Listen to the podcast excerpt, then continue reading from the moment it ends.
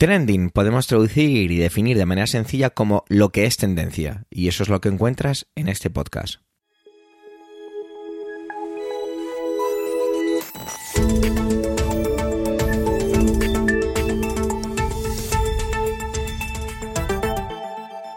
Este es el capítulo 254-254 del 18 del mes de mayo de 2023 y cuenta con las intervenciones de Pedro Sánchez, Antonio Rentero, un servidor Javier Soler que hace de presentador. Trending es tu podcast de noticias semanal. Adelante. Comienza Pedro y lo hace con el trending más grande en cuanto a la política nacional. Tiene que ver con ETA, Bildu, la relación con el gobierno, las contradicciones de Pedro Sánchez con la hemeroteca sacando, diciendo siempre constantemente que nunca pactaría con Bildu y al final sí haciéndolo. Claro, las elecciones están ahí, a la vuelta de la esquina. PP y Vox tienen que sacar rendimiento donde haga falta. Esto es lícito, no es lícito. Bueno, evidentemente un tema que tiene muchísimas vertientes, muchísimo contenido y que el bueno de Pedro nos va a de una manera, como siempre, muy didáctica. Adelante, Pedro.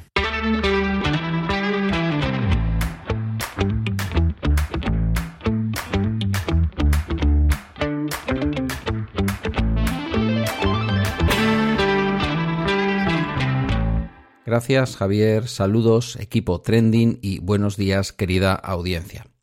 El martes pasado, hace un par de días,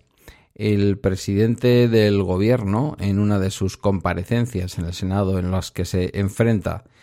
y por qué no decirlo, suele mm, hasta ahora, hasta ahora ha solido vapulear o dejar en muy mal lugar al candidato del Partido Popular, Núñez Feijó.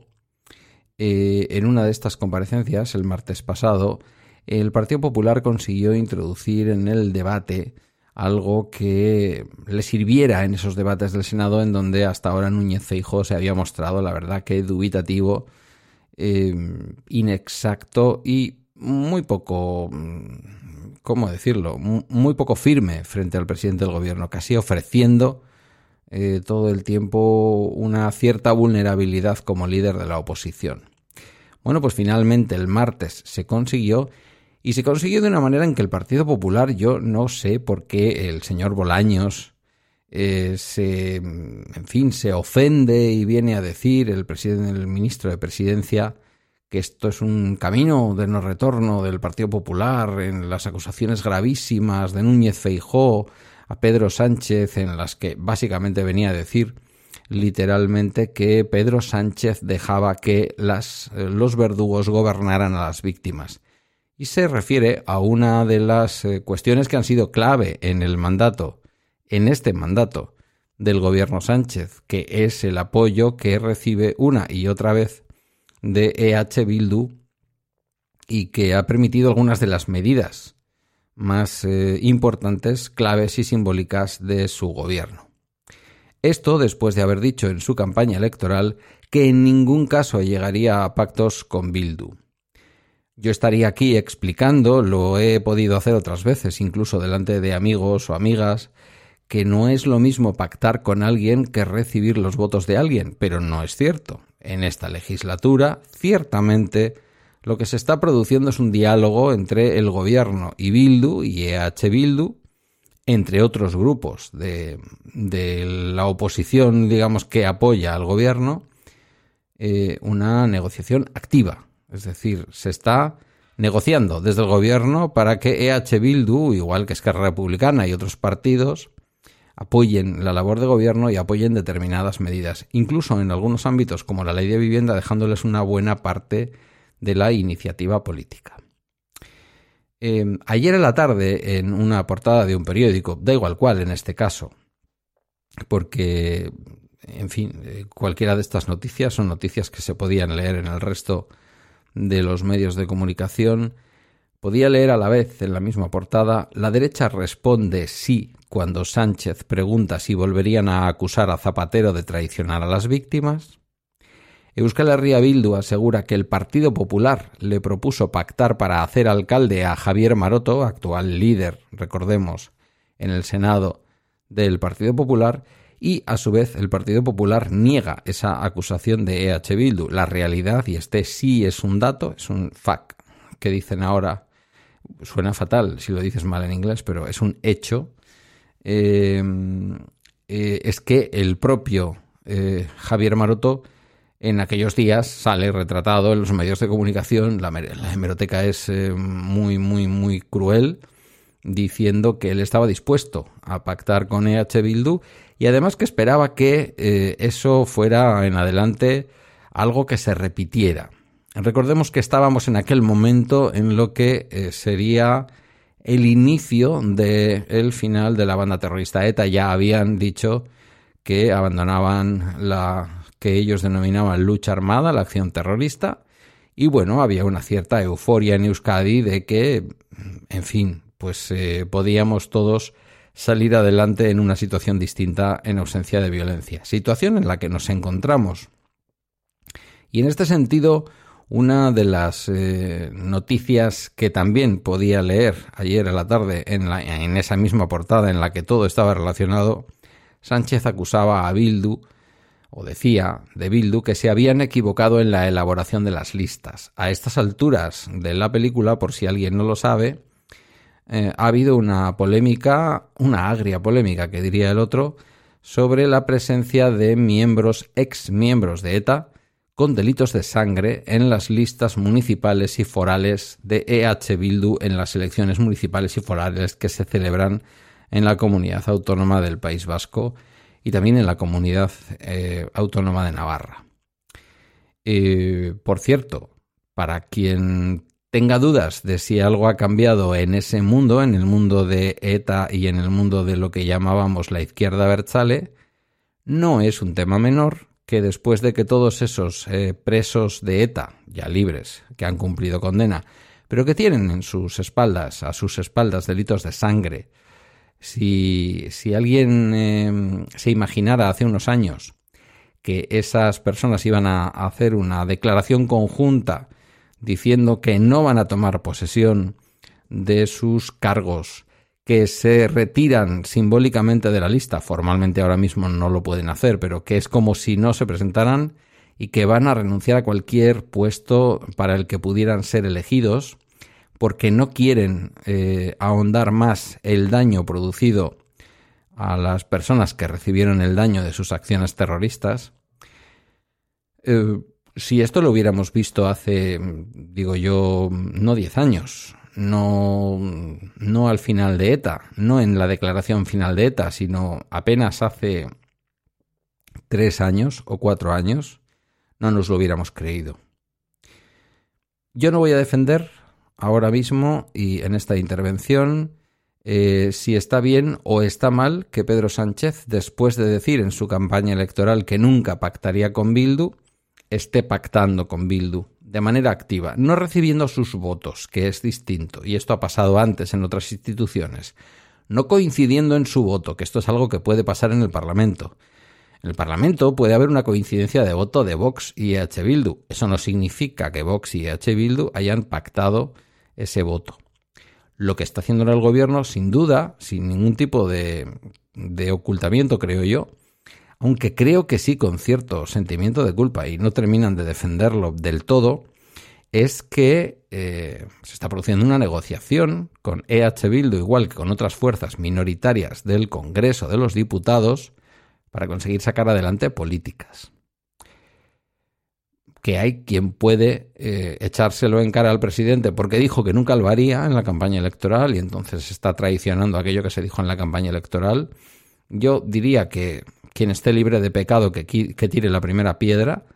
de llevar la contraria o de contradecir o de no cumplir algunas de las cosas que se dicen en campaña electoral, pero la realidad es que en esto Pedro Sánchez no fue coherente y no está siendo coherente y posiblemente no lo estaría haciendo si no necesitara esos votos. Eh, quiero decir que ahora podemos avanzar y yo lo creo así que el mejor lugar en donde queremos tener a la izquierda Berzale incluso a los que todavía pueden simpatizar con lo que fue ETA, es en el Parlamento, hablando y además implicándose en la gobernabilidad de España, que este no es un tema menor. Estamos hablando de un partido que renunciaba a ocupar sus escaños.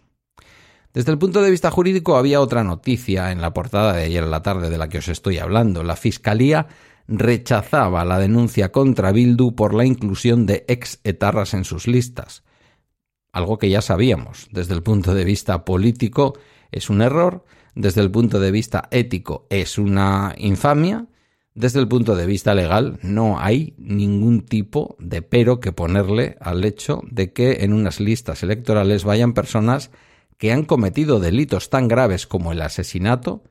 que han cumplido sus condenas y que desde el punto de vista legal y civil llevan o pueden llevar una vida normal. Son sujetos políticos a todos los efectos. Sin embargo, de la misma manera que me he expresado muchas veces abiertamente en contra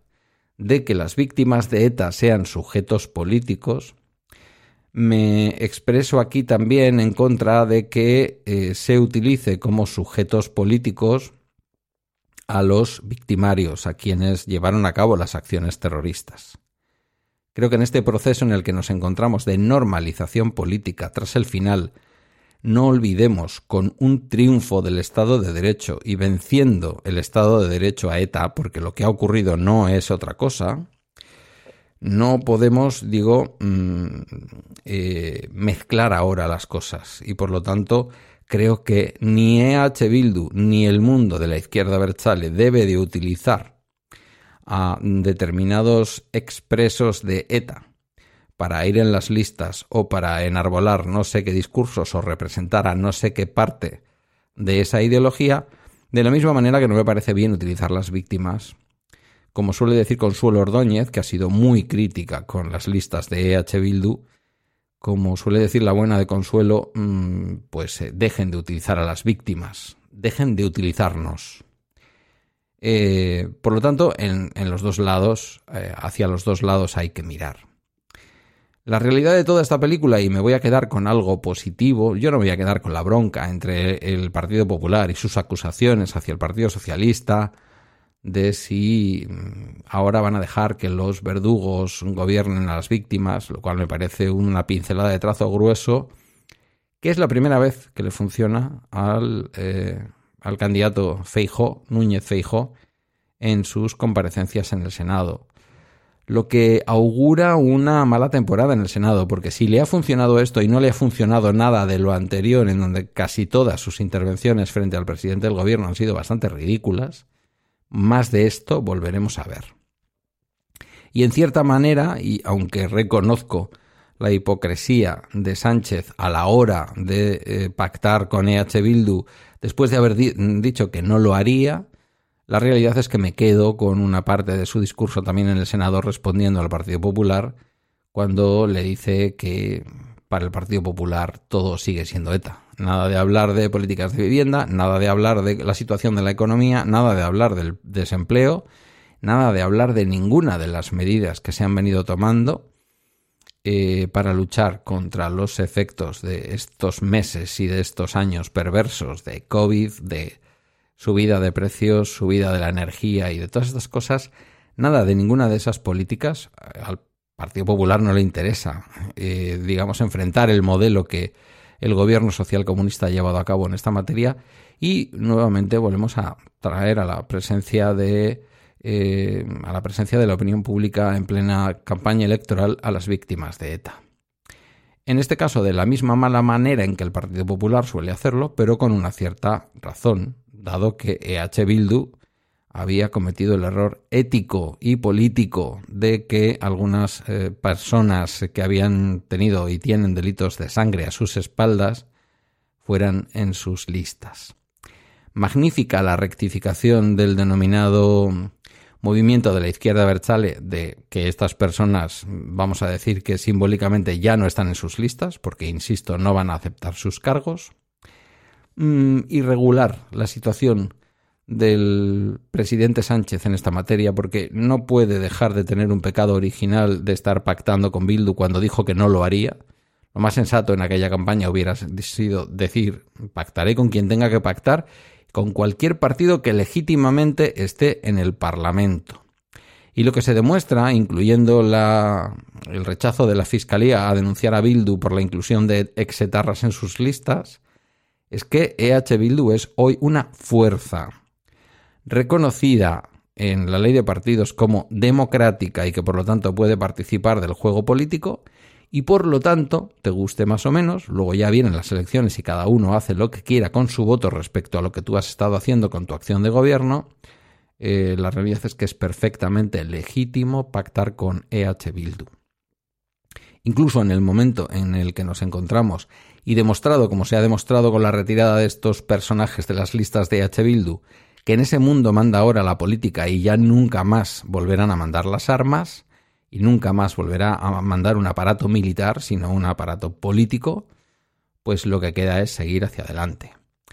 Cierto que os lo dice alguien que militó en un partido político como Euskadi Esquerra, que no es ni más ni menos que el resultado de la desaparición de ETA político-militar en aquellos pactos entre Juan María Vandrés, el abogado que luego fundó junto a otros Euskadi Esquerra,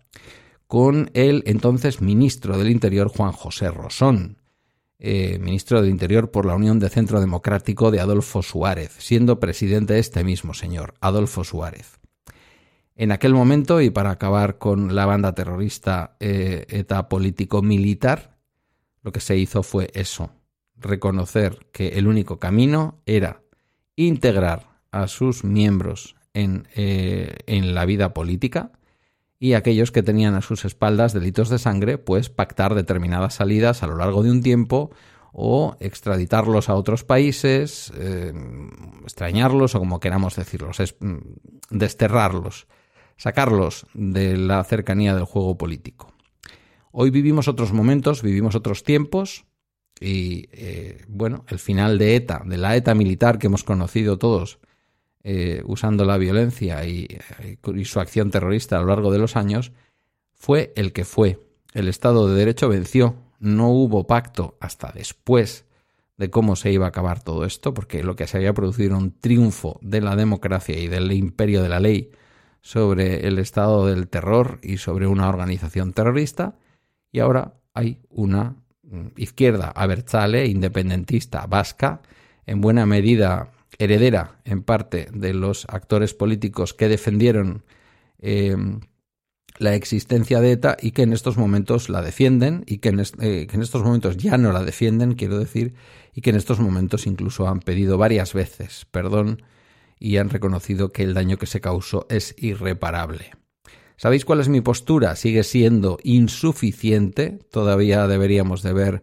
mucha más eh, trayectoria en el sentido de petición de víctima ah, de, petición de perdón a las víctimas incluso de que algunos miembros ya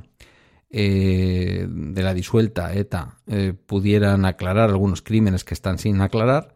pero más allá de todo eso lo que demuestra la realidad actual es que EH Bildu es un agente político que ha venido, ha venido para quedarse, para hacerlo de una manera, mm, desde el punto de vista dialéctico, brillante en el Parlamento, en el Congreso, especialmente a través de las intervenciones de sus dos, eh, de sus dos portavoces, Mercheiz Purua y Oscar Matute. Y bueno, a partir de ahí habrá quien quiera pactar con ellos y habrá quien no quiera pactar con ellos. Eh, bueno, podríamos hacer un paralelismo con lo que supone pactar con Vox,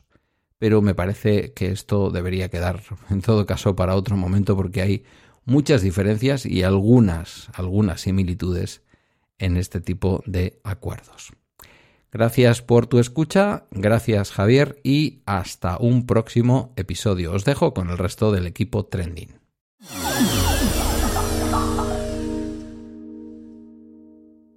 Tuve que leer dos, bueno, no, perdón, tuve que leer tres veces el mail que me mandó Antonio con su intervención porque pensaba que estaba de broma. Y es que el bueno de Antonio, aprovechando que se estrena este viernes la décima, nada más y nada menos, la décima película de la saga Fast and Furious, Rápidos y Furiosos, a él va a hacer un símil entre esta saga y, atención, el cine porno y lo dice como ejemplo de eh, aprendizaje erróneo, que por así, aquí y así no se deben hacer las cosas tengo mucha curiosidad de verdad por escuchar cómo va a enlazar estas, estos dos temas, por así decirlo. Adelante, Antonio.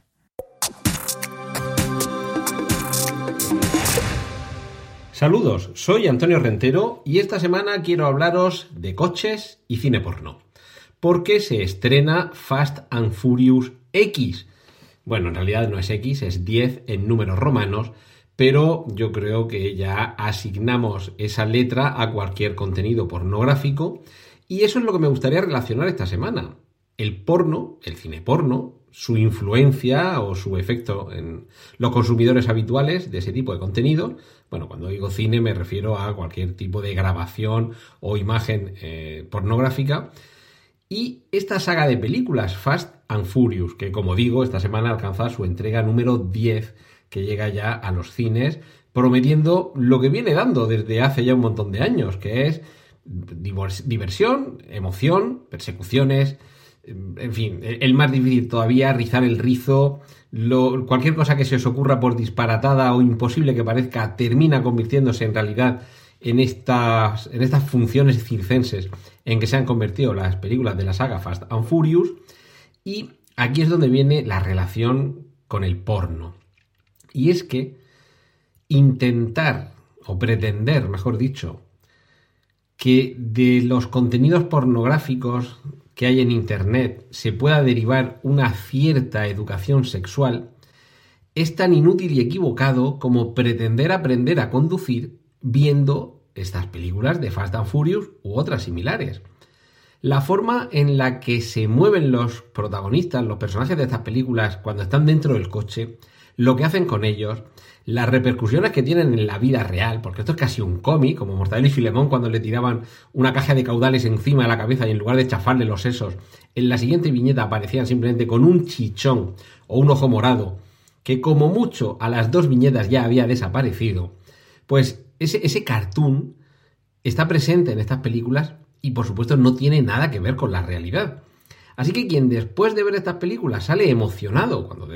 Igual que cuando de pequeño uno veía las películas de espadachines o de artes marciales y salía del cine eh, jugando con una espada invisible o dando patadas y golpes de karate, eh, hay quien sale de estas películas y cree que una vez que se monta en el coche puede hacer lo mismo que ha visto en esas películas. Ojo, primero que lo puede hacer, segundo que le va a salir bien y tercero que no va a haber repercusiones negativas. Lo primero es más o menos difícil, pero bueno, con práctica se puede hacer un trompo, poner el coche a dos ruedas, saltar un puente que no existe y caer al otro lado sin hacerse daño o sin caer en el puente. Hay especialistas que lo hacen. Hay espectáculos que se basan precisamente en ser capaces de mostrar esas acrobacias y de salir indemnes. En muchas ocasiones, en las películas hay especialistas que lo hacen, aunque yo creo que por desgracia cada vez más en películas como estas de Fast and Furious y similar, todo está hecho por ordenador. Perdemos a los cascadeos franceses, los especialistas en, choques, persecuciones y, estrellar coches, que, se estrellaban de verdad con ellos dentro, con, sus eh, arneses, sus jaulas de seguridad y sus cascos, pero hacían de verdad todos esos disparates con los coches. Lo hemos perdido en favor de las acrobacias digitales. Pero claro, incluso aunque te saliera bien hacer todo eso, yo creo que hacerlo en vías abiertas al público es jugarse primero las multas y después la integridad y la vida. Así que yo creo que podemos concluir que tomar como ejemplo para aprender a conducir las películas de Fast and Furious es un error. No creo que haya nadie capaz de sostener en serio que puedan ser un buen modelo de educación vial estas películas, en el sentido de tratar de emular lo que hacen sus personajes, ¿de acuerdo? Vale. Pues con el título de la película esta semana, Fast and Furious X, Fast and Furious 10 realmente, en números romanos, ya digo, eh, lo tengo más fácil que nunca para reivindicar lo que he repetido en muchas ocasiones. Y es que, igual que no tomamos como modelo de aprendizaje de conducción las películas de Fast and Furious y compañía, el cine porno, los contenidos pornográficos que aparecen en Internet, en la inmensa mayoría de los casos, tampoco son el modelo a seguir para educarse en la conducta sexual. Por mucho que las dos personas, o tres o cinco las que intervengan, estén de acuerdo. Se puede llegar a practicar lo que aparece ahí, desde luego. Y, que estén todos de acuerdo y haya consenso, si eso no lo niego. Pero pretender que eso sea el modelo educativo, pretender que eso sea el modelo a emular y pretender que las relaciones sexuales, el fin sea conseguir lo mismo que hemos visto grabado en Internet, es tan equivocado como pretender convertir la vida en general en algo que hemos visto en el cine. Y esto, ya digo, sirve para las, acrobacias en coche, en moto, en bici, en caballo, eh, e incluso para las relaciones. Se dice en muchas ocasiones que cuánto daño ha hecho el cine romántico a las relaciones románticas. Y me temo que en muchas ocasiones es verdad. En muchas ocasiones uno pretende que en su vida esta situación romántica que va a tener lugar quede como en una película y normalmente no suele salir bien. En ocasiones hay que preparar eh, esos momentos, como una declaración de amor, una petición de matrimonio, en fin, todas estas cosas, pero seguramente va a ser un error tratar de emular lo que hemos visto en una película en lugar de seguir nuestro propio camino. Y nuestro propio camino, en la mayoría de las ocasiones, no es tan espectacular porque no está tan preparado, hay que dejar un poco de margen a la espontaneidad y por supuesto, en la mayoría de los casos, solo tenemos una ocasión para hacerlo y no tenemos la ayuda de los efectos especiales, ya sean analógicos o digitales. Así que lo que consideraríamos un error, y es que nuestra vida romántica o familiar o automovilística estuviera mediatizada por lo que, hemos visto en pantalla, me parece que si no lo hacemos con esos apartados, y en ocasiones tampoco con el sexo, eh, me, cuesta imaginar algún tipo de faceta de la vida, la gastronómica, la deportiva, la que queramos, en la que debiéramos guiarnos por lo que hemos visto en una pantalla. Ojo, nos puede servir de cierta inspiración, de ejemplo muy básico, de acicate, pero casi siempre intentar emular, es decir, llevar a la práctica tal cual lo que hemos visto en una pantalla en nuestra vida personal, lo hagamos como lo hagamos, suele ser un error. Y bueno, esto es lo que quiera compartir esta semana con vosotros aquí en Trending. Ahora os dejo con los contenidos del resto de mis compañeros. Un saludo de Antonio Rentero.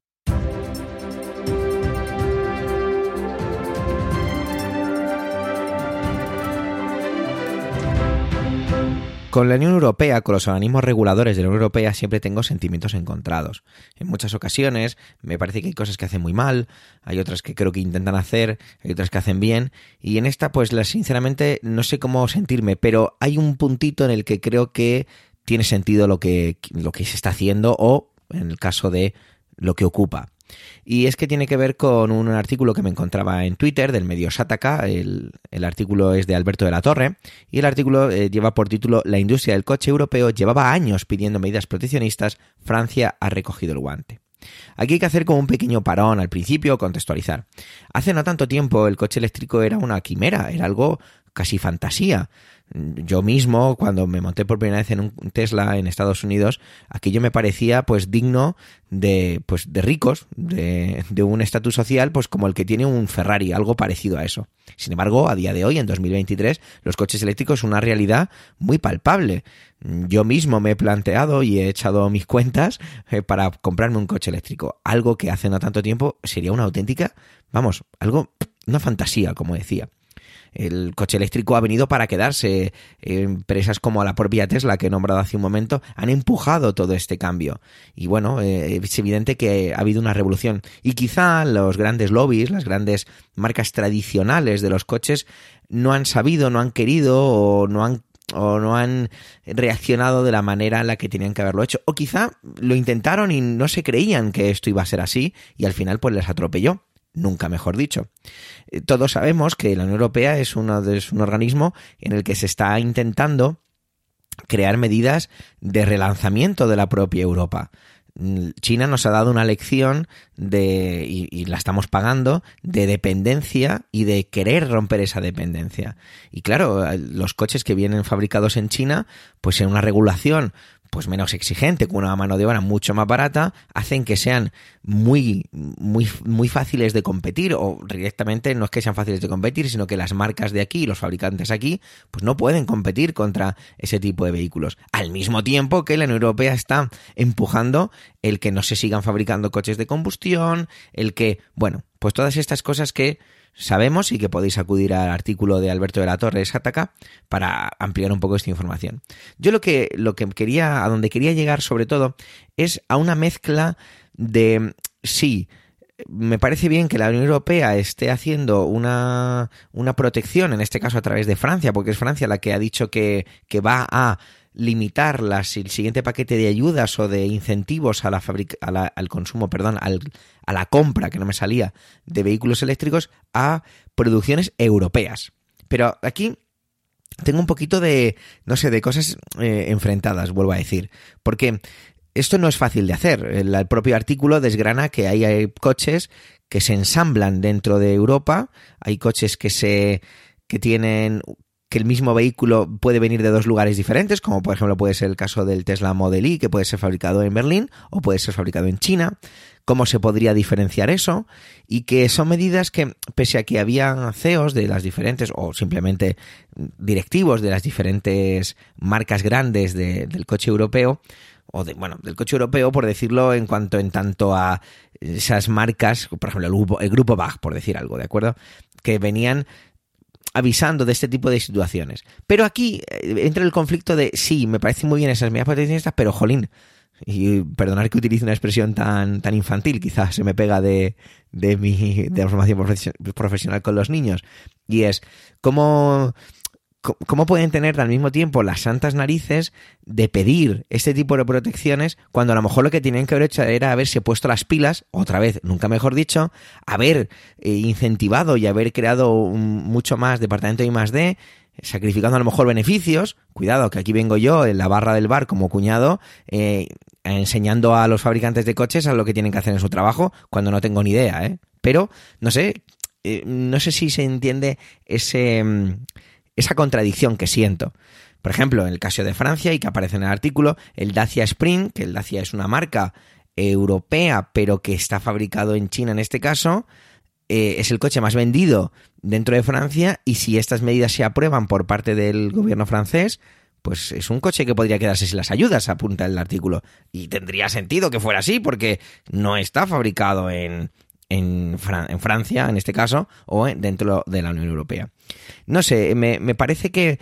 Europa se ve empujada a este tipo de, situaciones, a este tipo de legislaciones proteccionistas y que quizá esta sea la primera de muchas más para desvincularse de, ese, de esa totalmente dependencia. Somos como unos junkies de China porque no nos queda otra. Es muy complicado. Todas esas medidas que nos enseñaron en el COVID a través de la autofabricación o del autoabastecimiento, mejor dicho, no autofabricación, eso, creo que es un término totalmente erróneo por no decir inventado, sino que tener esos planes que se empezaron a crear de fabricación en, en Europa, nuevas plantas de fabricación, los chips y todo esto, sí, pero no sé, ¿esto va realmente a generar que las marcas se pongan más las pilas? Vuelvo a decir, es un semis muy barato, pero o porque hay una parte del artículo en el que habla de que a los a muchos fabricantes de vehículos los coches eléctricos les cuestan dinero, cada venta hace perder dinero. Jolín, ¿cómo es posible que marcas como Tesla sí que puedan haberle sacado rendimiento económico? No sé, vuelvo a decir, mucha gente se reía de, de Tesla cuando empezó con todo esto y que los Teslas eran juguetitos pues están ahí en la calle y están eh, ofreciendo un vehículo que yo recuerdo cuando los primeros Model S, yo vivo muy cerca de Madrid, los primeros Model S con vehículos VTC eran algo muy exótico y ahora en mi calle hay fácilmente, sin exagerar, tres o cuatro Model 3, por ejemplo. Un vehículo que con las ayudas del Estado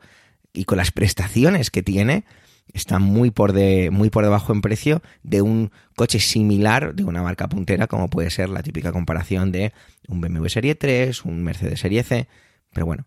aquí no voy a entrar mucho más en debate, llevo aproximadamente 7 minutos, sé que esto es mucho más grande, no soy Paco Culebras del podcast Plug Drive que teníamos aquí en la casa y que él tiene un poquito más parado, ni todos eléctricos con el bueno de Lars, ni tantos y tantos otros contenidos. Sé que esto es un debate muy grande, la gente que está muy a favor y la gente que está muy en contra. Pero bueno, simplemente decir que sí, me parece correcto y me parece bien que la Unión Europea proteja eh, la fabricación dentro de Europa, pero al mismo tiempo esa protección al final va a ser simplemente para que esas grandes empresas mantengan sus márgenes de beneficios. ¿Ese es el objetivo final? Pues no lo sé. Tendremos que, que analizarlo un poco más en profundidad o simplemente verlo y ver y ver y comprobar hacia dónde llega. Gracias por escucharme.